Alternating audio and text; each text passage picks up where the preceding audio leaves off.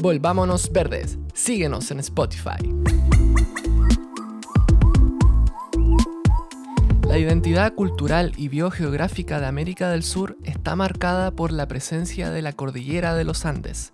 Ricardo Rossi.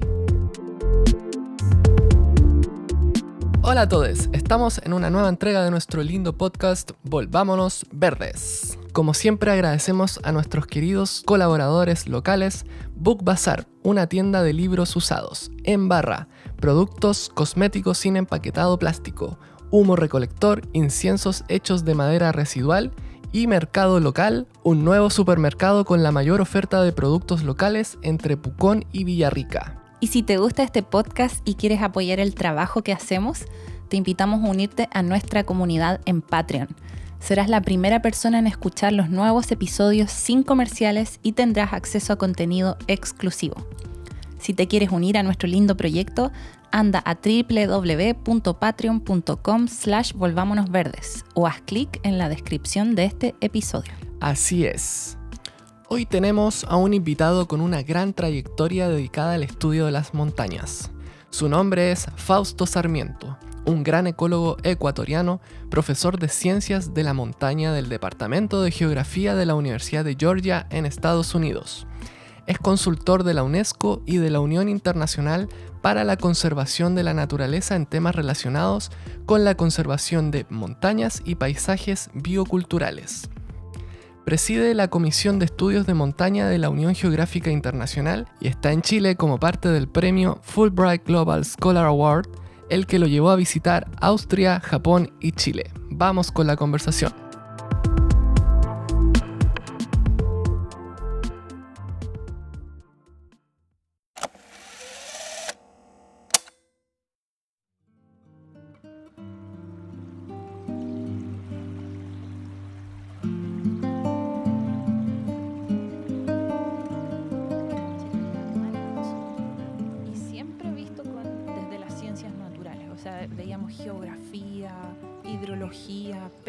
Todos los componentes naturales, zoología, botánica, y nunca habíamos visto el componente humano, más allá de los impactos. Teníamos alguna clase de impactos humanos a la naturaleza, pero todo esto de biocultural, el, el, concepto biocultural lo escuché por primera vez el año pasado. Aquí en Chile. Sí, porque en alguna charla y después de averiguando sobre Tomás Ibarra y ahí llegamos a usted. Ahí recién eh, empecé a escuchar todo eso. Claro, Tomás y yo somos amigos de un colega chileno, un profesor de la Universidad del Norte de Texas, Ricardo Rossi. Sí. Él fue quien acuñó el término mm. biocultural. Y es interesante porque se incluye una dimensión adicional que es la dimensión ética.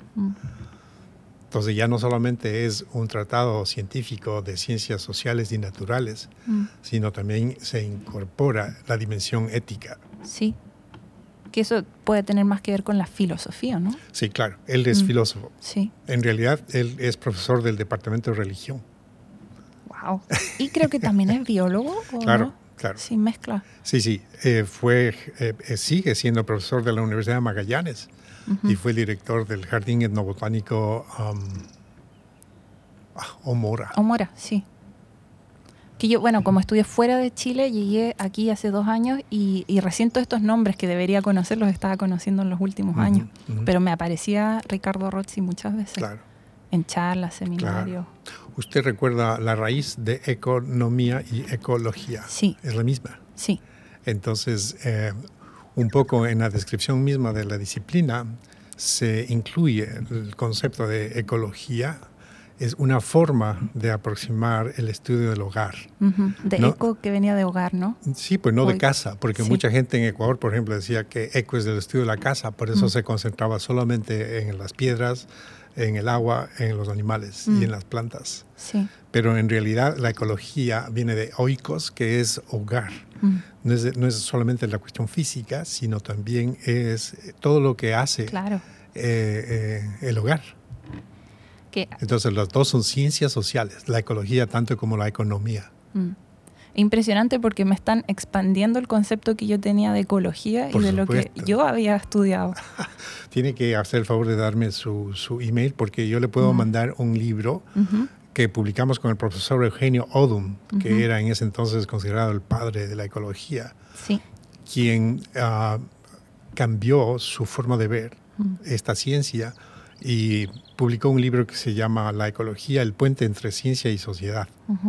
Ese mismo libro lo, lo, traduje yo al español e hice una adaptación al ámbito latinoamericano. Y está siendo ahora usado como uh, libro de texto además porque es gratuito, se puede acceder fácilmente a la universidad en, línea en varias universidades latinoamericanas. Y allí se explica precisamente que realmente la ecología es una ciencia social. Qué interesante. no tengo tanto que aprender desde ahora en adelante, voy a tener mucho que leer.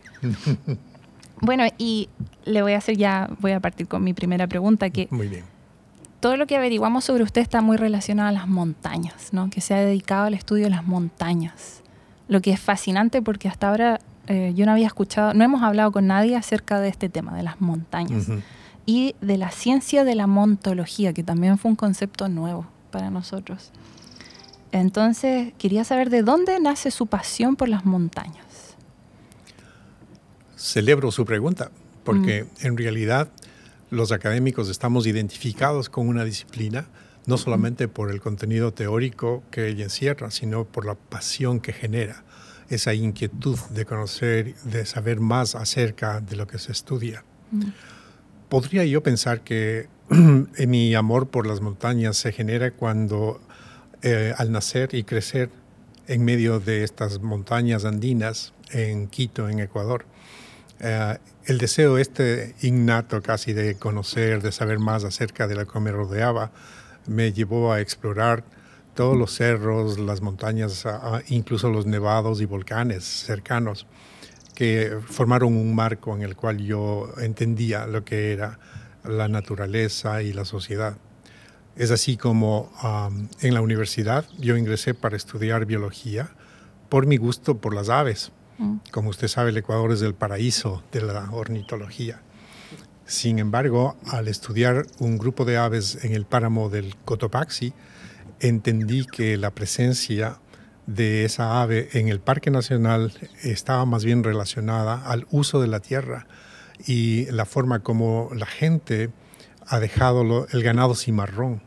Mm. Y este ganado, que estaba pastando libremente por las alturas, generaba en su majada la fuente primaria de alimentación del ave.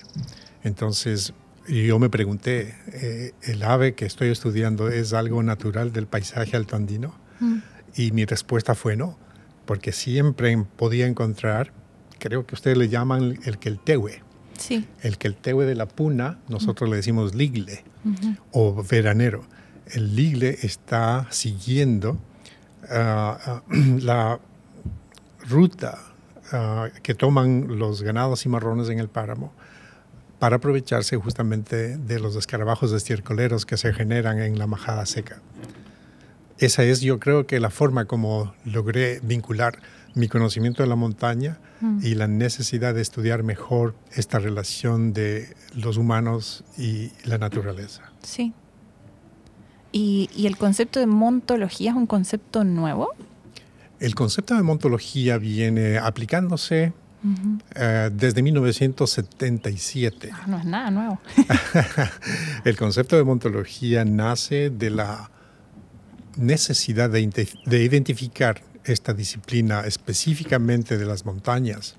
En un ah, congreso internacional que se realizó sobre las montañas en Múnich, en Alemania, entonces el grupo de profesionales que se reunieron allí no todos eran ecólogos, había muchos geólogos, en realidad la mayoría montañistas, gente que hace deporte en las montañas, eh, coincidieron en la necesidad de formar una disciplina específica de montañas. Le llamaron la montanología. Y este eh, fue el resultado del eh, éxito que tuvo el profesor Jacques Cousteau en desarrollar el interés por la oceanografía. Claro. Entonces, con la creación de la oceanografía, se sintió ah, este vacío para el estudio de las montañas y entonces el grupo de Múnich sugirió que sea la montanología. Luego, en 1980, eh, se reunió un grupo asimismo en otro ah, encuentro internacional de montañas en Cambridge.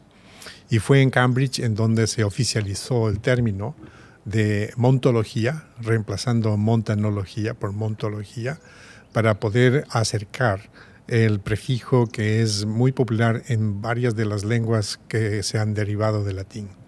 En realidad, eh, todos los idiomas de, las lenguas romances incorporan esta idea de mont, monts, mont, montaña, monte. Así que se acordó en el grupo de Cambridge de iniciar entonces el desarrollo de esta disciplina específica para el estudio transdisciplinario de las montañas.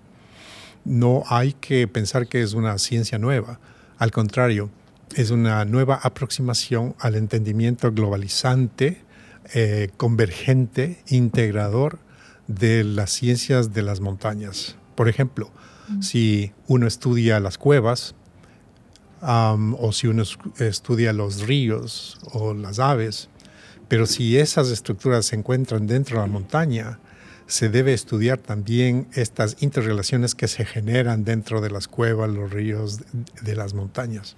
Entonces, al hacer una aproximación transdisciplinar, eh, se, logra, la montología. y, eh, ahí juegan un rol tanto las ciencias naturales como ciencias sociales, ¿no? Sí, precisamente porque la idea de montaña no se concentra exclusivamente en la estructura del aparato físico del monte. Eh, existe, por ejemplo, la aplicación del término montaña ah, desde un punto de vista Ah, incluso metafórico. La metáfora de la montaña ha sido uno de los ejemplos más utilizados desde la antigüedad mm. para describir algo que requiere esfuerzo, mm. algo que requiere persistencia y eh, el hecho de llegar a coronar un, empeño. Ah, la metáfora de la montaña es muy importante y trae a colación no solamente aspectos de tipo físico, sino también social, cultural, incluso hasta religioso. Mm. No se olvide que en la mayoría de las representaciones religiosas, lo más importante es justamente ese concepto de montaña. El monte Meru, que es eh, característico de las religiones de la India, eh, es justamente esa representación del progreso paulatino a través de los distintos estadios de la vida, que uno llega hasta alcanzar la cima en donde se llega a la iluminación. Así que eso es simplemente un ejemplo. Hay muchas otras religiones que incluyen a las montañas como íconos para representar justamente ese esfuerzo importante de conseguir algo a través de una lucha diaria. Sí, pues se ve como tengo que lograr hacer algo que es muy difícil, es como escalar una montaña, se dice. Y no solamente eso, no es algo de, algo difícil, sino mm también es cuando usted puede encontrar una serie de obstáculos, una serie de, objetos que de alguna u otra manera se aglutinan en su camino. ¿no? Eh, cuando nos referimos en nuestro castellano común a tener un montón, estamos refiriéndonos a que mm. existe una montaña que, a la que hay que cruzar. Mm. Es decir, la metáfora de la montaña realmente se puede incorporar dentro de esta visión de la montología porque permite acceder a, este estudio no solamente desde las ciencias físicas, sino también las ciencias sociales, las humanidades, el arte y la religión. Sí. Bueno, aquí se nota en Pucón, el, para nosotros el gran símbolo de, Villarrica y de Pucón es el volcán Villarrica o Rucapillán, ¿sí? y que representa mucho tanto para pueblos originarios, para las personas que vienen a vivir acá, hay mucha fotografía, pintura, mucha simbología en relación al volcán. Definitivamente. Y mm. esto es particularmente importante para las, para las poblaciones de los pueblos originarios, mm. en donde este concepto de integrarse dentro de la montaña, no vivir en la montaña, sino vivir con la montaña, mm. en una nueva orientación que se estudia ahora como un pasaje eh, sentimental. ¿no? Eh, la montaña siente, la montaña sufre, la montaña se alegra. Y eso los pueblos originarios lo conocen muy bien y eh, eh, ofrecen sus respetos precisamente a eso, haciendo rituales para confortar a la montaña o haciendo pagamentos para contentar a la montaña y cosas así. Sí. Ahí pensaba hasta en el monte Olimpo, ¿no? Donde residían los dioses, me Por parece, supuesto. los griegos. Sí, sí, sí, Sí. Recuerde también que, por ejemplo, Simón Bolívar, cuando hace su declaración en un delirio que él obtiene cuando subió al monte Chimborazo, es allí en donde la revelación de las divinidades universales le confieren a él la fuerza necesaria como para liberar el continente del yugo español. Lo mismo que pasó con Napoleón, lo mismo que pasó con Jesucristo. Si usted sí. ve la mayoría de las figuras importantes en la historia de la humanidad, están siempre asociadas a una iluminación que se recibe eh, en, el- en- en el- la vida silvestre de la montaña. Sí. Sí. Bueno, y eh, justamente quería mencionarle que el Seba ahora estaba leyendo un libro que tenemos de Andrea Wolf, La invención de la naturaleza, donde habla de la historia de Alexander von Humboldt, Ujú. Al que le llaman el padre de la ecología, Sí. padre de la montología, también Sí. escuché. Sí. Entonces él de alguna forma también ayudó o influyó en el desarrollo de, de la ecología, de la montología y estas ciencias, ¿no? Precisamente. Mm. Alexander von Humboldt es un representante de los científicos románticos. El romanticismo de aquel entonces incorporaba la necesidad de incluir todas estas sensaciones y emociones que llevan a uno a estudiar concretamente una ciencia, como por ejemplo puede ser el magnetismo o la vulcanología, como lo hizo ah, Humboldt. Sin embargo, en su viaje a las Américas y particularmente cuando desde Venezuela recorre a través de Colombia y Ecuador los Andes tropicales, encuentra que existe este sincretismo entre lo que él pensaba que era exclusivamente volcánico o magmático, ah, influenciado exclusivamente por la temperatura y la precipitación. Encuentra que existen grupos humanos que han vivido en este sistema durante miles de años en el pasado. Ah, luego, cuando regresa a través de México, se da cuenta que la antigüedad de la relación de los humanos con las montañas es mucho más antigua de lo que se pensaba. Se genera en él este, eh, la necesidad de un entendimiento eh, que incluye difer- di- diversas ciencias. Y es por eso que el- la obra póstuma y la, la obra más importante de Alejandro de Humboldt fue precisamente el libro Cosmos en donde podríamos nosotros pensar que es el primer texto de ecología, en donde se plantea la interrelación que existe entre el medio físico de la montaña, la, forma como la precipitación y la temperatura determinan la formación de fajas altitudinales de vegetación, pero también la influencia de los humanos en el paisaje esta necesidad de incorporar varios tópicos es lo que ahora trata de retomar la montología. Y es por eso que Humboldt está referido como el padre de la montología. Mm. En el año 2002, con la celebración de la Declaración de las Naciones Unidas del Año Internacional de las Montañas, en el Chimborazo se erigió un monumento de piedra con una placa de bronce en donde se eh, rinde homenaje a la figura de Alejandro de Humboldt como el padre de la montología. En el pasado, la montología se refería también con otros nombres, como por ejemplo la ecología de paisaje de montaña, Claro. o se decía la geoecología. Mm. Entonces, el término geoecología, que estaba muy en boga en Alemania y en otras ah, áreas en Europa, vino a interpretarse posteriormente como la montología. Claro. Sí, eso era, era muy común que uno juntaba los nombres de distintas disciplinas, ¿no? Y decía, yo soy hidro, geo, no sé qué, Sí, biólogo, botánico. sí. Y ahora se crea una nueva palabra. Sí, el- está súper bueno el libro, pero usted me decía también que tenía una perspectiva muy eurocéntrica, ¿no? Mm, Precisamente. Sí. Ah, lo que extraño mucho en el libro de Andrea es precisamente la falta de consideración de la importancia de los científicos locales que ayudaron a Alejandro de Humboldt en su conocimiento de las montañas. Eh, por ejemplo, existía un botánico muy famoso, José de Caldas, quien facilitó a Humboldt el viaje que hizo desde Venezuela hacia Colombia. Eh, le facilitó todas las colecciones que él tenía de las plantas de, Colombia en aquel entonces.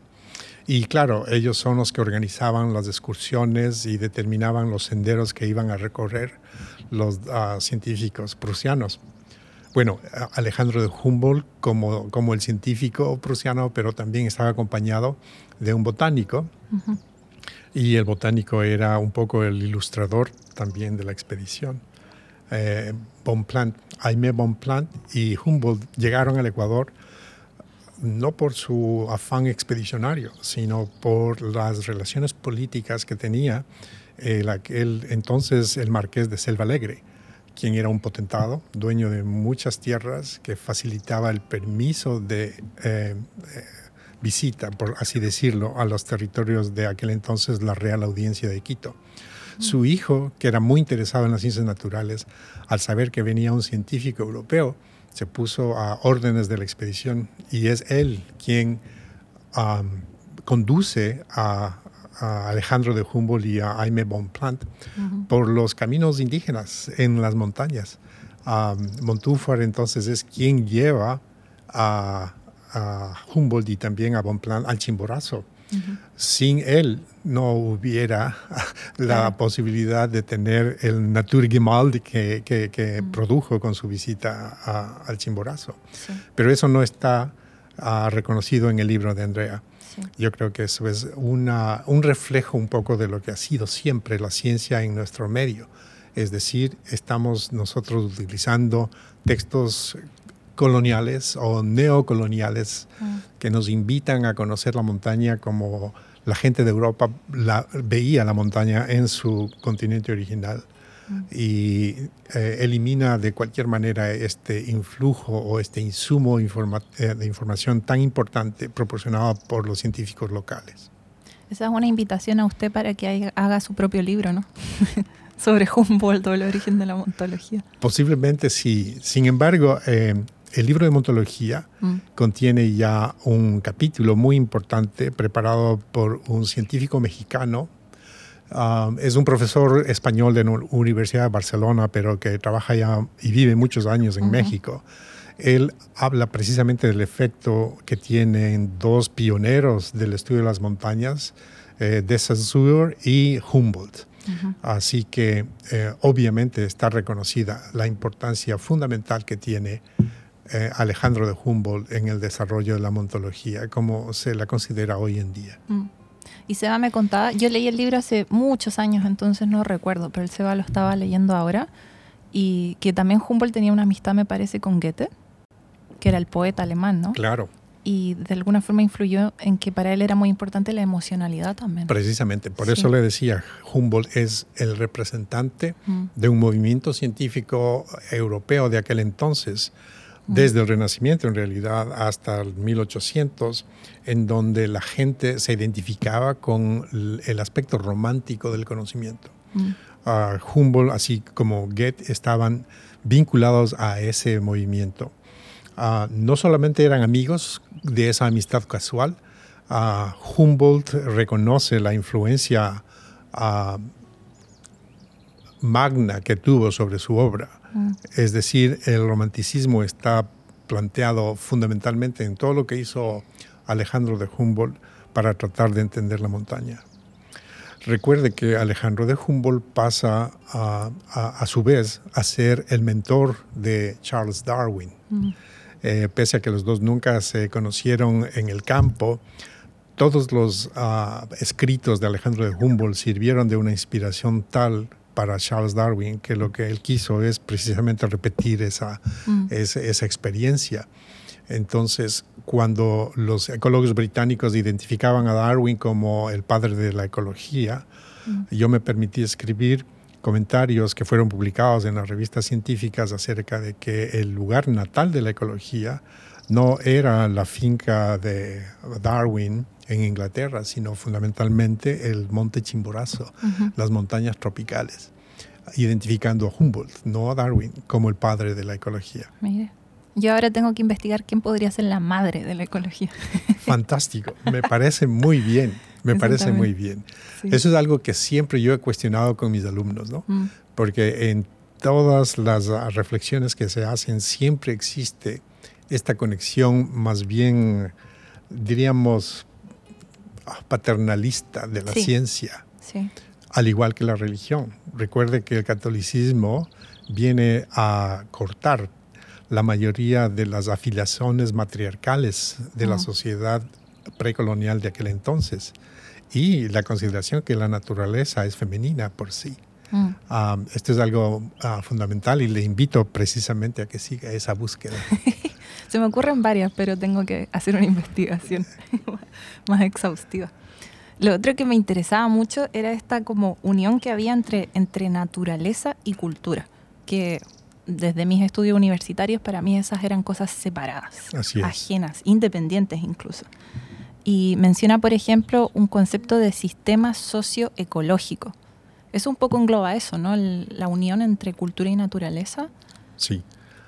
Esto se ha dado en las últimas décadas. Yo creo que a partir del año 2000 se genera el entendimiento de que la naturaleza en sí no existe.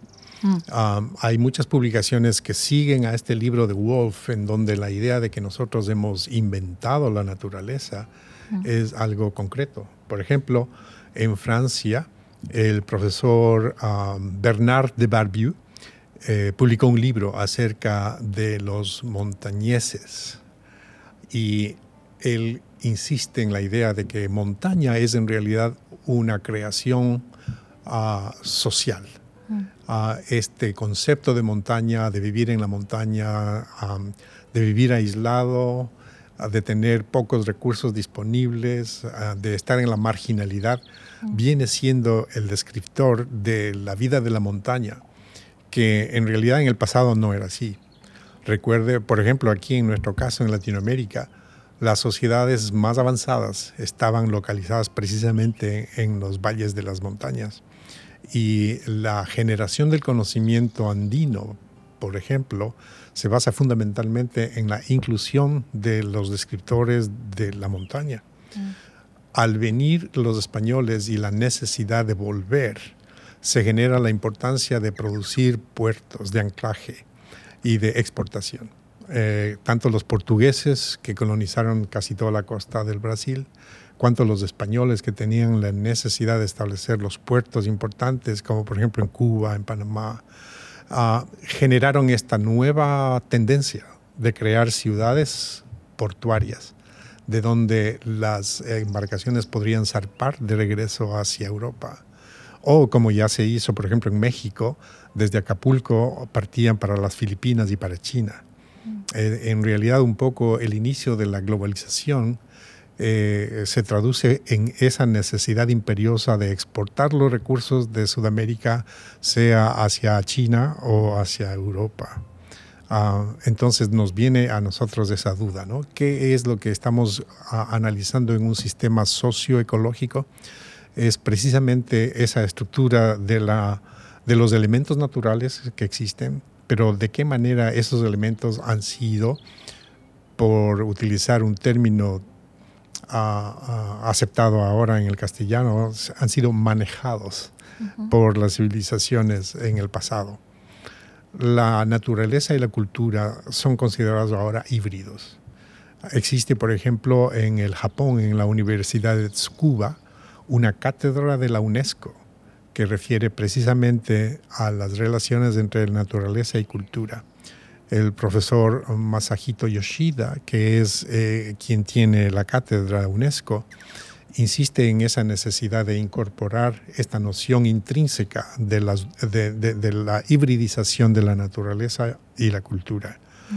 Hay un término muy importante en Japón, se llama Satoyama, y Satoyama no es sino la interpretación de la aldea y la montaña juntas, inseparables, y que han sido así por miles de años.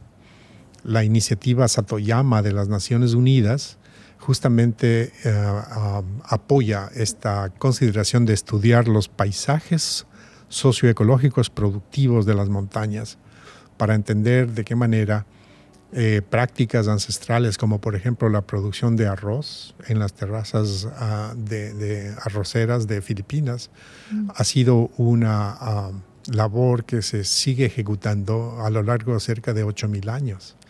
Es decir, es, la creación de una identidad, la creación del patrimonio que genera esa unidad de los habitantes de un sector que están conectados directamente con la montaña. Y es por eso que la idea de naturaleza y cultura ahora se concibe como un entrelazado, es decir, es un paisaje manufacturado. Tenemos ejemplos muy interesantes, como por el caso de la selva lluviosa tropical. Mucha gente consideraba a la selva amazónica, por decirle, el caso de em, el ejemplo típico de lo que era la naturaleza prístina. Claro, sin tocar. Sin tocar. Ahora, gracias a los estudios de la arqueobotánica y de la paleoecología, se entiende que la selva realmente es un legado ecológico de civilizaciones muy antiguas que han generado una domesticación del paisaje, si se quiere aunque muchos autores, especialmente en Brasil, insisten en la idea no de domesticación como se la conoce generalmente para entender que un perro, por ejemplo, pequinés y un perro grandanés son la misma especie, sino más bien desde el enfoque de la familiarización del paisaje. Y es así como cuando los botánicos van a la selva, identifican las plantas que existen en un cuadrante de vegetación y ven que existe una hiperdominancia de ciertos géneros y de ciertas familias. Mm. Son justamente esos géneros y familias de plantas que han sido útiles para la humanidad. Entonces hay estos indicadores. Algunos son indirectos, pero otros son muy directos, como por ejemplo el, cacao, como por ejemplo el pejevalle o la palmera de chonta, que se encuentran exclusivamente en donde en el pasado, hace siglos, si no milenios, se han generado chakras en donde se cultivaban justamente esas especies. Mm. La tecnología también apoya mucho el estudio de los legados ecológicos, puesto que ahora se eh, tiene la opción de utilizar un sistema que se llama LiDAR, que es un sistema de rayo láser que permite penetrar el dosel de la vegetación. Mm. Con los sistemas de satélites que se tenían antes, la fotografía se tomaba con impresiones de la reflectancia de luz. Entonces no se podía penetrar el dosel del bosque y se podía entonces hacer clasificaciones de tipos de bosque solamente por la estructura de la cúpula. Ahora al, al utilizar LIDAR podemos penetrar y ver la base de la selva en áreas tan lejanas y consideradas prístinas como por ejemplo el Parque Nacional Sangay en el Ecuador, que es un sitio de patrimonio natural mundial, en donde al ver las imágenes de satélite se ve un bosque completamente natural que se va desde la llanura amazónica hacia la montaña. Con el LIDAR se han observado entonces ahora ubicaciones de complejos construidos que incluyen este, acequias, eh, canales de irrigación, incluyen ah, montículos, ah, incluyen sitios de rodeo, bueno, es decir, existe la evidencia concreta de que en el suelo de la selva que se creía natural es simplemente el reflejo de una ciudad abandonada. Claro. Es decir, esta relación cultura-natura vuelve a, a, insistir en esta necesidad de no separar las dos. Integrarlas. Integrarlas, como ya se ha hecho, por ejemplo, en el caso del Perú. Recuerde que cuando se descubrieron las ruinas que se llamaban en aquel entonces de Machu Picchu, eh, estaban cubiertas por la vegetación de montaña. Nadie veía. Y no fue sino que hasta un niño que se compadeció de un arqueólogo norteamericano que no sabía dónde estaba y le dijo, mire, yo le puedo enseñar unas piedras interesantes que hay acá. Así que eh, la, forma como se descubre lo que es ahora uno de los monumentos más importantes del mundo eh, fue simplemente esto, ¿no? El accidente de la ingenuidad de un niño mm. que no podía realmente eh, explicar que debajo de la selva que se veía en la montaña estaba este complejo de construcciones tan importantes. Mm. Siendo tan importante para el Perú que ya nunca más se usa el término ruina al referirse a Machu Picchu, se le considera como un santuario nacional. Ah, claro. Así que estamos eh, siendo testigos de un cambio de paradigma. Y ese cambio de paradigma precisamente es lo que me motivó a mí en insistir en la necesidad de estudios transdisciplinarios para comprender mejor la montaña. Por lo tanto, incorporar esa visión socioecológica mm. en el estudio de las montañas y por ende la montología. Sí, oh, hay tanto, tanto, tanto, tantos temas. Me recordó mucho, yo fui a Machu Picchu con mi mamá y sentí muy profundamente el estar ahí arriba en las ruinas, que ya no se le dice ruina, ¿no? El santuario, observar todo esto y la naturaleza, que no le pude dar palabras, pero sentí esa integración del humano y la naturaleza, que los veíamos como eso separado. Fue muy fuerte esa sensación y no pude darle palabras y ahora creo que ya les puedo estoy encontrando conceptos para, para nombrarlo, pero era impresionante eso. Claro. Ahí se veía muy claramente. La impresión que seguramente usted tuvo al, al constatar cómo en estas topografías tan desafiantes el hombre pudo desarrollar formas de poder domesticar, entre comillas, la naturaleza. Y que se veía también armónico, o sea, uno no podía ver cómo se veía en esos años, claro. pero no se veía como una destrucción de la naturaleza, se veía como una fusión sí. o algo así. Y bueno, evidencias de este tipo de asociaciones se encuentran en los paisajes montañosos alrededor de lo que se llama la media luna andina. Si usted comienza, por ejemplo, al norte, en Colombia, existe lo que se llama la ciudad perdida.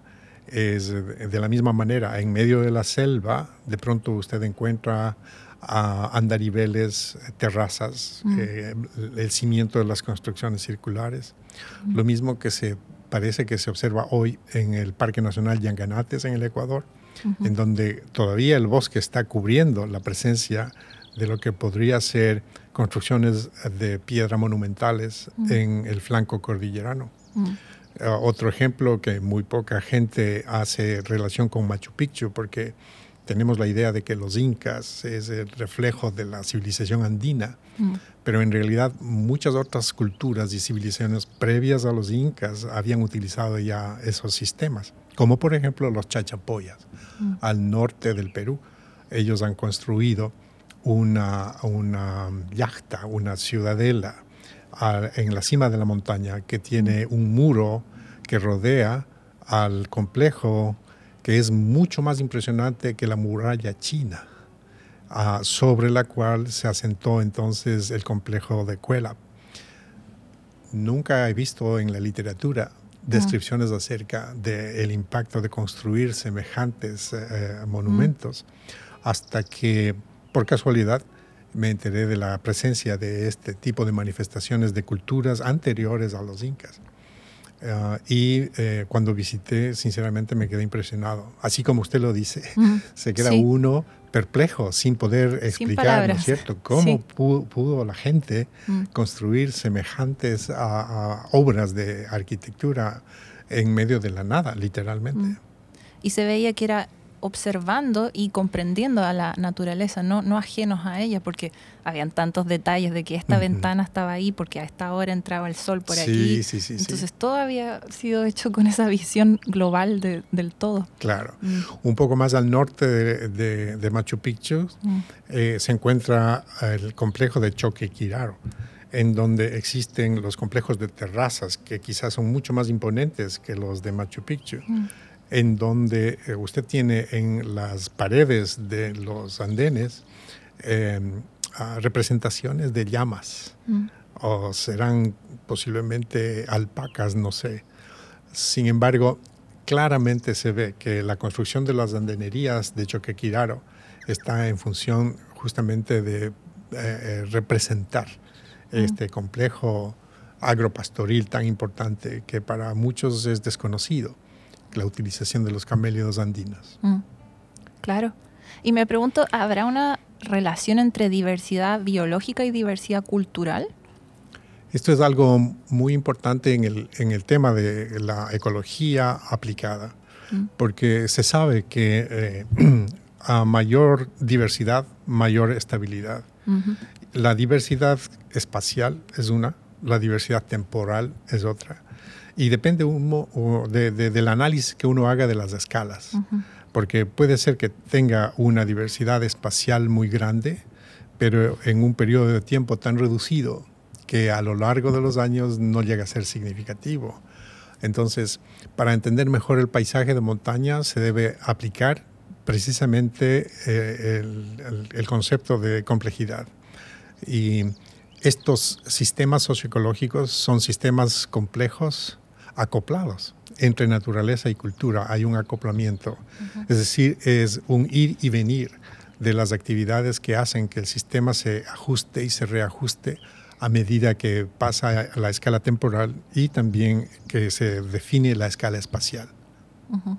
Que lo preguntaba porque en su presentación de la semana pasada, en el seminario, decía la frase de que la diversidad biológica y la diversidad cultural están en peligro de perderse, que están disminuyendo, ¿no?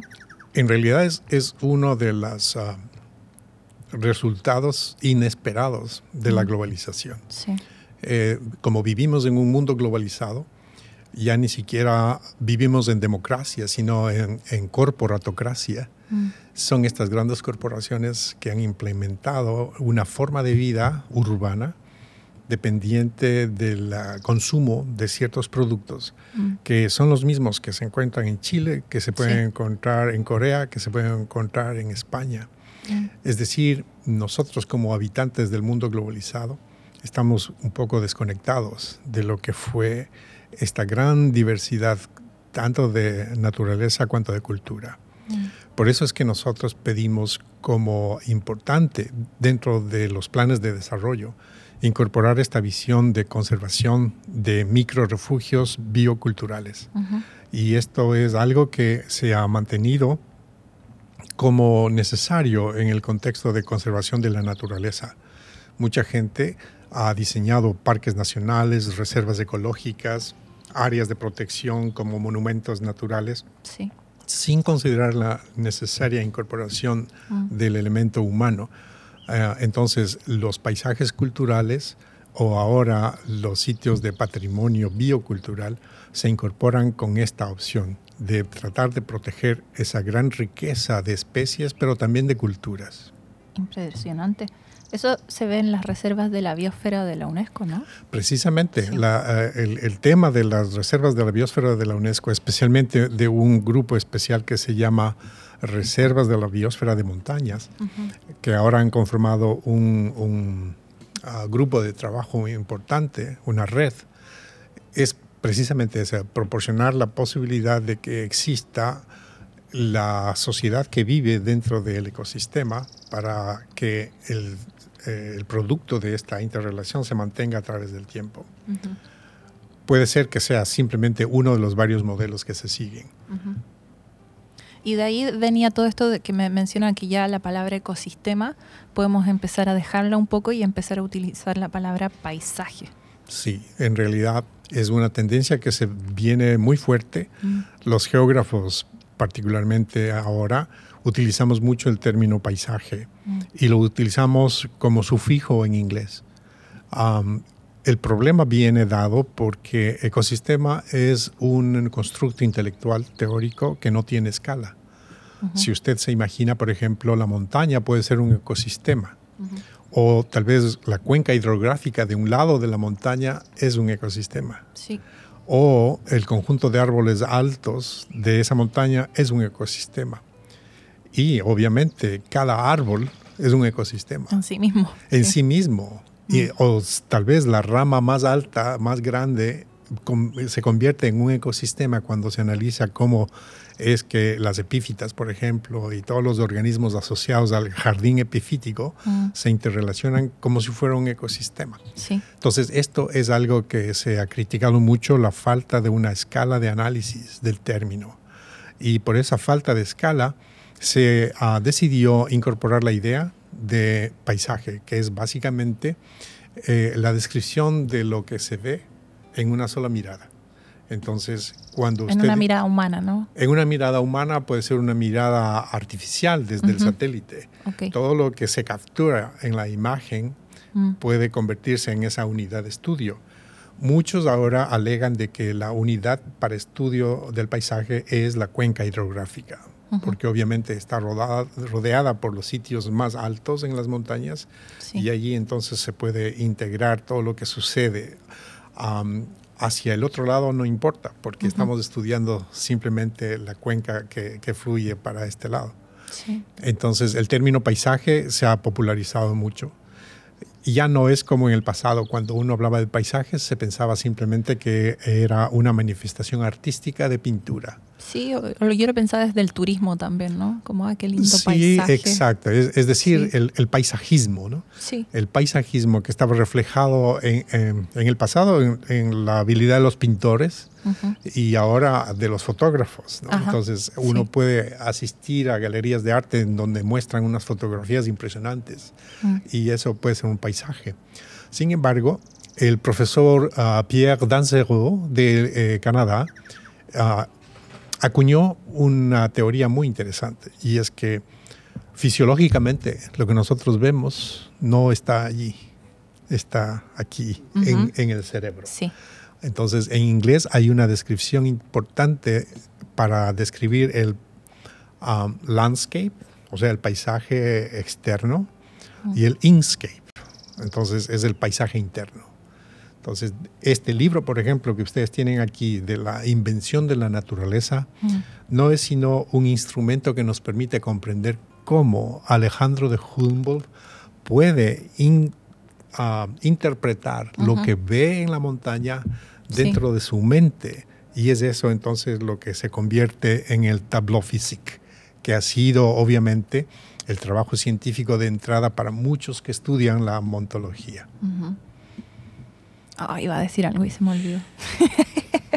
Con lo del libro de Humboldt, pero no importa, voy a seguir. Em, también es muy interesante cómo los Andes, de cierta forma, han definido la identidad de muchos países de, Sudamérica, especialmente. Yo pienso como Chile, ¿no? Uno ve Chile largo y los Andes lo, recorren desde el norte hasta el sur. Y como crecí en Santiago, en Santiago la imagen de los Andes es muy imponente. Es una enorme pared que uno siempre sabe que está ahí, uno siempre tiene, siempre uno se puede ubicar espacialmente también debido a esa enorme pared y sabe que de ahí viene el sol, desde detrás de esas montañas. Y también me pasaba cuando me fui a vivir, por a estudiar a Alemania o República Checa, ahí no habían montañas, habían pequeños montes y me pasaba a mí y también a otros amigos latinos que nos decíamos, nos falta la montaña. Sentíamos como, era casi de la misma manera en que nos faltaban nuestros papás, nuestra comida típica, la música, nos faltaba la montaña. Y eso me hizo pensar de, cómo la montaña influye en nuestro ser. Así es. Sí. Así es, comparto su experiencia, porque mm. yo nací y crecí en Quito Mm. que es una ciudad grande, está construida a, la sombra del volcán Pichincha. A donde quiera que vaya, usted puede mirar la montaña y sabe en dónde está. Sí. Cuando fui a hacer mi posgrado en la Universidad de Ohio State University, me, encontraba perdido, porque Columbus es una ciudad completamente plana. Mm. Buscaba mi montaña, quería saber a dónde estaba y no podía hacer. Y fue un sentimiento que existió en mí alrededor de unos cinco o seis meses. Mm. Es decir, nosotros en las montañas hemos crecido con lo que se conoce como la metageografía. Siempre queremos identificar la montaña. Y es esta metageografía que nos lleva a comprender mejor cómo los grupos indígenas que han sobrevivido durante largos años en estas geografías identifican a las montañas como parte de ellos. Mm. Las montañas no son los elementos físicos que están en el paisaje sirviendo como de barrera, sino al contrario, son los compañeros, son los padres, son los hermanos, mm. son los entes eh, cuidadores del mm. grupo social. en inglés esto se conoce como sentient landscapes. Le dije al principio de nuestra conversación cómo los pueblos originarios consideran que las montañas sienten. Y es precisamente por esa cercanía metageográfica que hemos desarrollado desde niños. Sí, que influye mucho. Bueno, también alguien puede discutir que el océano también influye mucho, ¿no? El Seba creció al otro lado, eh, al lado del océano, y formó gran parte de tus recuerdos, de tu ser, de todo, ¿no? Así es. Sí. En la zona tropical existe una clara diferenciación. Y esto lo estudió mi esposa cuando hizo un grado de psicología ecológica, en donde claramente cuando uno no está cercado por estos muros eh, impenetrables de las montañas y tiene el paisaje costero abierto con el límite horizontal del mar así, eh, se genera esta característica de una, una opción más bien extrovertida. ¿no? El actuar de la gente en la costa ah, es muy... Ah, hacia afuera. Hacia afuera, exacto, es extrovertida. Mm. Sin embargo, si ustedes analizan el, comportamiento de la población humana montana, son más bien introvertidos. Comparando la música, por ejemplo, como una manifestación cultural del espacio que se ocupa, mucho de las músicas costeras son alegres, son siempre con movimiento, con percusión, no solamente por la influencia de los esclavos que vinieron de África trayendo sus ritmos y que se distribuyeron en América, sino fundamentalmente por esa conexión con el paisaje abierto. Es una, es una alegría, es, es, es, es una música eh, de, de, contento. Sin embargo, en los Andes siempre existe más bien una música más bien triste. Y es eso lo que recuerdo muy bien, las descripciones que hizo Humboldt cuando visitó la ciudad de Quito en donde describió que los ecuatorianos, los ecuatorianos eh, eran unos personajes muy raros, porque vivían tranquilos a la sombra de los volcanes. sí, que es la amenaza más grande. sí, se mm. contentaban con la música triste. Mm. Y estaban sentados, eh, estaban sentados como por dioseros, sentados en unas minas de oro. Mm. Esa fue la, la observación que hizo Humboldt acerca de los habitantes de Quito de aquel entonces. Ah, me llamó mucho la atención eso de que se contentaban con música triste, precisamente porque eso es lo que pasa en el altiplano. Incluso las letras de los pasillos ecuatorianos, que para las personas que no tienen esa conexión, eh, produce llanto, desesperación, tristeza. Mm mientras tanto que los ecuatorianos estamos bailando a los ritmos andinos, que son generalmente tristes. Interesante ver si eso ocurre en Chile también, con cómo nos influye la, geografía, bueno, todo esto, el paisaje, mejor dicho. Con, con, respecto a esto, yo hice también la pregunta a la audiencia acerca de qué es lo que les viene a la mente cuando escuchan el nombre Andes. Mm porque una parte importante de la geografía es también estudiar lo que se llama la onomástica, es decir, el significado de los nombres, el origen y la razón por la cual algo se llama así. Mm. Y es justamente lo que publicamos hace algunos años, eh, luego de un estudio muy interesante de onomástica que se hizo, en donde se determinó que el nombre de Andes realmente proviene de una modificación de la taquigrafía castellana de los primeros cronistas, que en vez de poner que la cordillera general contiene andenerías o andenes en sus laderas, escribían corf.andes. Entonces, la cordillera de los Andes toma su nombre de los pocos que de regreso en Europa podían leer y escribir. Ellos interpretaron que se refería a la cordillera de los Andes. ¿Y esas cuando en realidad es la cordillera de las andenerías. ¿Son las terrazas o qué Precisamente, sí. Esos, esos andenes mm. son los que impresionaron a los primeros europeos que llegaron a esta parte de América, especialmente del sur de Colombia al norte de Perú, en donde toda la montaña estaba seccionada en andenes o andenerías que eran creadas por el hombre. Exacto, es decir, el nombre en sí de la cordillera de los Andes induce a pensar mm. que se trata de un paisaje cultural. La montaña no es simplemente el bloque de piedra, mm. sino fundamentalmente el sitio en donde se construyeron esas andenerías.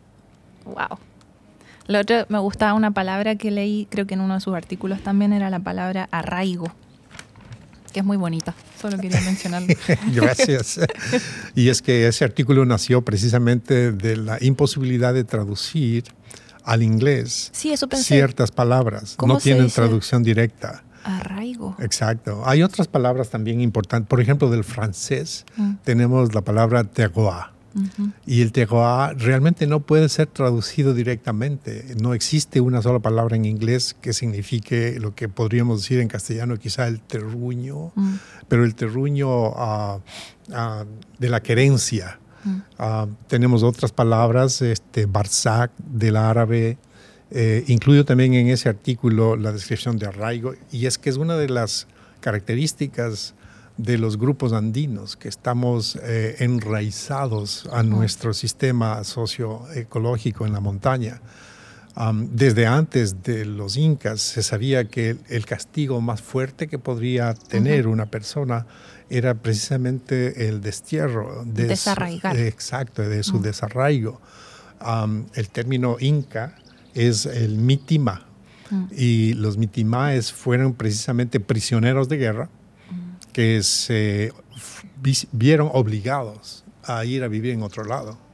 Por ejemplo, ciertos aymaras que cayeron presos fueron extirpados hacia vivir en el sur del Ecuador. ciertos grupos que también estaban al norte del Cusco se repatriaron forzosamente para vivir al norte del Ecuador. Y eso es el castigo más grande que alguien en los Andes podría imaginarse, el hecho de que se, eh, el desarraigo generado por llevar a vivir en otros lados.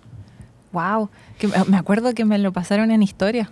Me hablaron de los mitimaes y ahora le doy otra, otra, le doy otra significancia mucho mayor.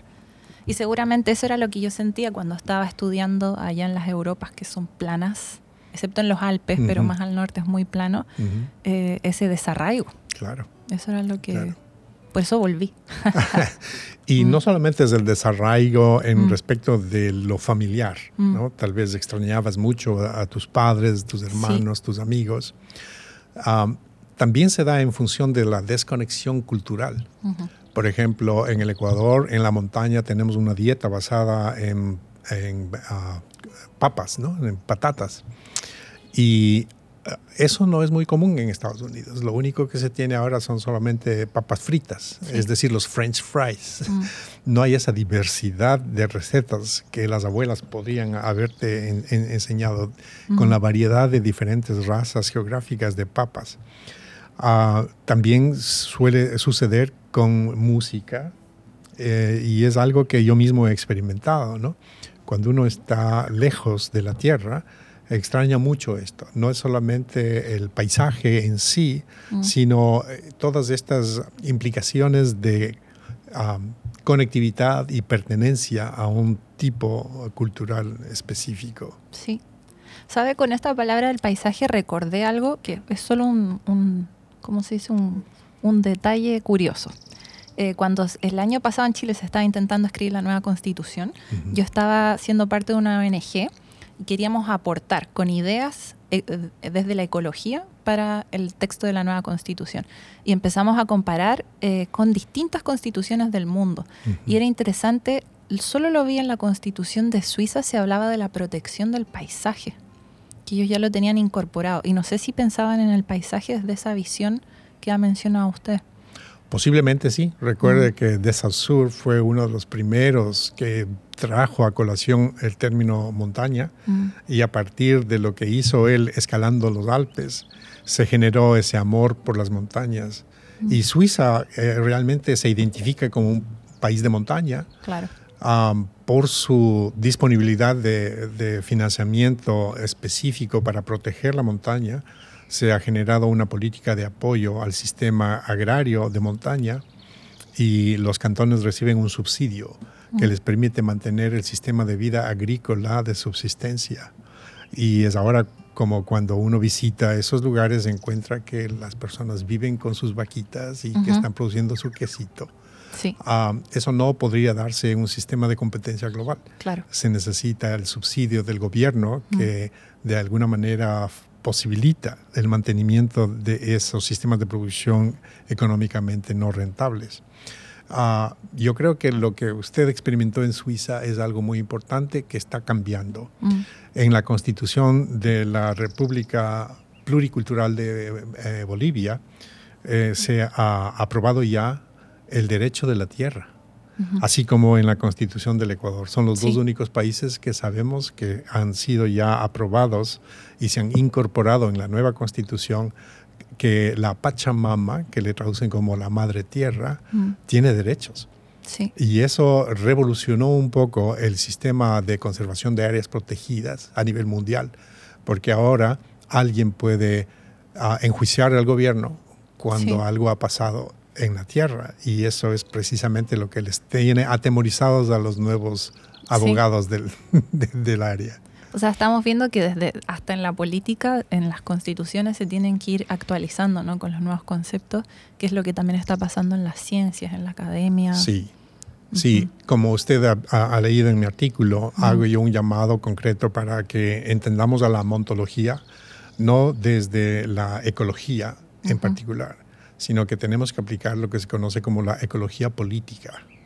Y ese es un salto que debemos dar. Muchos de los científicos que todavía estamos empeñados en identificar al animal o a la planta que está en peligro de extinción y que hay que conservarla, en realidad lo que hay que manejar adecuadamente son todos estos sistemas políticos que hacen que los poderes en gestión encuentren a procedimientos que de una manera apoyan o al contrario, pueden perjudicar la conservación del sistema. Es decir, no es la ecología lo que importa, sino la ecología política, ¿no? los poderes que generan las decisiones que se toman para ir en una o en otra vía de desarrollo. O sea, ecología política es como la unión, ¿no? Entre ecología y política, tal como suena. En realidad no simplemente es la unión. Um, esta nueva disciplina, asimismo de la ecología, viene dándose desde los años 1990, en donde se inicia la publicación de una revista que se llama Ecología Política. En el pasado todo era estudio de geografía regional y ahora la geografía regional está en desuso. Muy poca gente ah, se eh, prepara como geógrafo regional la mayoría de gente estudia los problemas sociales y de ahí los aplica en las diferentes regiones. Pero en el pasado no era así. Entonces la ecología política nace justamente de identificar a los países del tercer mundo y cómo los habitantes indígenas de aquellas regiones estaban enfrentándose el reto de la conservación la ecología política, por lo tanto, está fuertemente vinculada al estudio de la desigualdad en el desarrollo global, fundamentalmente vista desde el punto de vista indígena. Ahora, con el revivir indígena que se experimenta en nuestro continente, se ha cambiado un poco esa visión y ahora la ecología política abarca no solamente el, eh, el, debate de los pueblos originarios, sino también un poco del mantenimiento de las técnicas coloniales de producción en el continente. Y ven como, por ejemplo, la, la aplicación de las políticas para la deforestación y la creación de plantaciones, por ejemplo, de, de, de bananos en Centroamérica, han cambiado definitivamente el ecosistema pero no es un cambio de la ecología, sino es un cambio de la ecología política que se ha adaptado en estos países. Lo mismo sucede en Chile, por ejemplo, ¿no? en el caso de las nuevas explotaciones agrícolas del desierto. No son decisiones de la ecología, sino son eh, temas que se tratan más bien en el estudio de la ecología política. Cómo utilizar el agua, por ejemplo. Si en vez de dar el agua a las poblaciones del desierto, se están entregando a los dueños de las exportadoras de paltas, esto es no ecología, es una ecología política. Sí, sí, entiendo perfectamente. Y también hablaban de la diferencia que hay, yo decía, no, es la unión entre ambas disciplinas, eso se podía decir, o sea, ustedes mencionaban la diferencia que hay entre transdisciplina, interdisciplina, multidisciplina. No era lo mismo uno con lo otro, ¿no? No da lo mismo. Y es precisamente porque los paisajes son ecosistemas complejos, adaptativos y acoplados. Entonces uno tiene que seleccionar la escala, el nivel de la escala a la cual está estudiando. Y mientras se salta de una escala a otra, se debe también saltar de una aproximación científica a otra es decir, del estudio incluso de la subespecialidad, ¿no? cuando uno tiene estudios intradisciplinarios. Ah, luego salta hasta estudios interdisciplinarios, luego multidisciplinarios. Y la transdisciplinaridad entonces eh, acopla a todos los, procesos anteriores. Es lo que en inglés antes se solía llamar el cross-cutting es algo que cruza a través de todas las escalas, que permite entonces ese conocimiento holístico. Ahora se habla acerca del conocimiento convergente. Es más que la suma de las partes, ¿no? Es más que la suma de las partes. Pero eso se dio en función del general Smuts de Sudáfrica, que interpretó la ecología de sistemas como algo que no se podía realmente medir. Pasaba algo de esa sinergia entre los elementos que representaba lo que es más que la suma de las partes. ahora se, se, tiene claro el proceso de sinergia dentro de los ecosistemas. Sin embargo, existen también otras aproximaciones, como la conciliencia y la noética son dos modernas ah, aproximaciones. La primera presentada por el eh, profesor Edward Wilson, el mismo que nos trajo el término biodiversidad, nos trajo el término conciliencia. Y es justamente esa tendencia hacia la unificación del conocimiento total. Ah, y lo otro, la noética, uno de los astronautas de la misión que llegó a la Luna, vio por primera vez el planeta como un punto eh, colgado en el espacio. Y él entonces eh, eh, reflexionaba acerca de cómo es que toda la humanidad se pone a, pelear por recursos y todo. Y entonces llegó a, postular la idea de que la ciencia nos permitiría estudiar no solamente los elementos unitarios, sino también universales. Y es por eso que ahora un poco la montología tiende a incorporar las ideas de la conciliencia y la noética en el entendimiento de las montañas. Bien. No quería, no pasa nada, ¿cierto? Ah, ya, pensé que nos teníamos que ir. muy bien. Y, y, en todo este como cambio de paradigma que estamos viendo juegan un rol muy importante los saberes tradicionales locales, ¿no? También de pueblos originarios, de comunidades que antes no se consideraban tanto, me imagino. Precisamente, mm. el desafío de la transdisciplinaridad no es solamente jugar entre las diferentes disciplinas, no es solamente cortar entre los distintos contenidos teóricos de ellas, sino también aceptar conocimientos de otras formas de, ciencia. Por ejemplo, mm. la ciencia oriental. Siempre hablamos de la ciencia occidental, aquella que se generó en Europa y en los Estados Unidos. Sin embargo, ah, China tiene un conocimiento ah, milenario que en, nuestra, en nuestras latitudes no se, no se aplica. Japón tiene un conocimiento a sí mismo muy importante acerca de lo que es la montaña, pero es un, es un conocimiento diferente al occidental. Mm.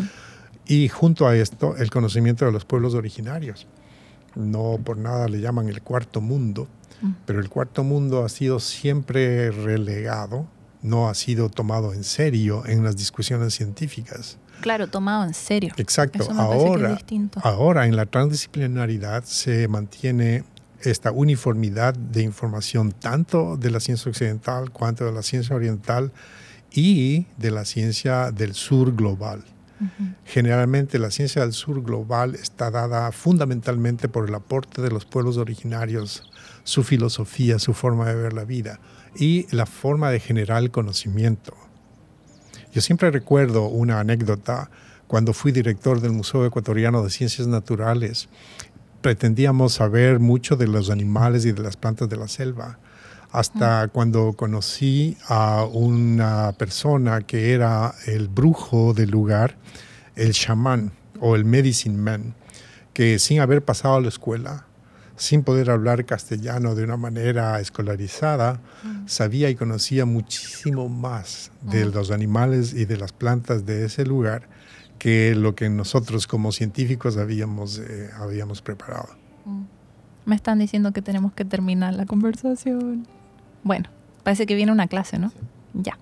Muchas gracias, Fausto. Ha sido un placer. Muchas gracias a ustedes por la gentileza de entrevistarme. Sí, de todas maneras hablamos de todo lo más importante que quería conversar. Muy bien.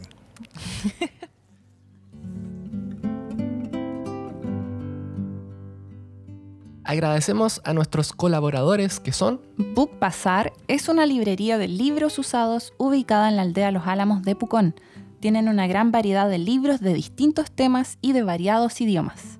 ¿Qué mejor forma de apoyar la economía circular que permitiendo que los libros vuelvan a ser leídos por otras personas? Humo recolector son inciensos hechos de manera local en Pucón, en que se utiliza la corteza del árbol del canelo como un residuo de la industria para elaborar estas varitas de incienso que huelen muy muy rico. En barra Son champús, acondicionadores, jabones y otros productos en barra, sin empaquetados, son basura cero, biodegradables, 100% veganos y no testeados en animales. Y Mercado Local, el supermercado con la mayor oferta de productos locales entre Pucón y Villarrica. Ayudemos a impulsar la economía local y el trabajo de huerteras y productores de la zona. No olviden que pueden encontrar todas las fuentes de información de este episodio en volvámonosverdes.cl. Muchas gracias a todos nuestros auditores y que tengan una muy buena semana. Chao.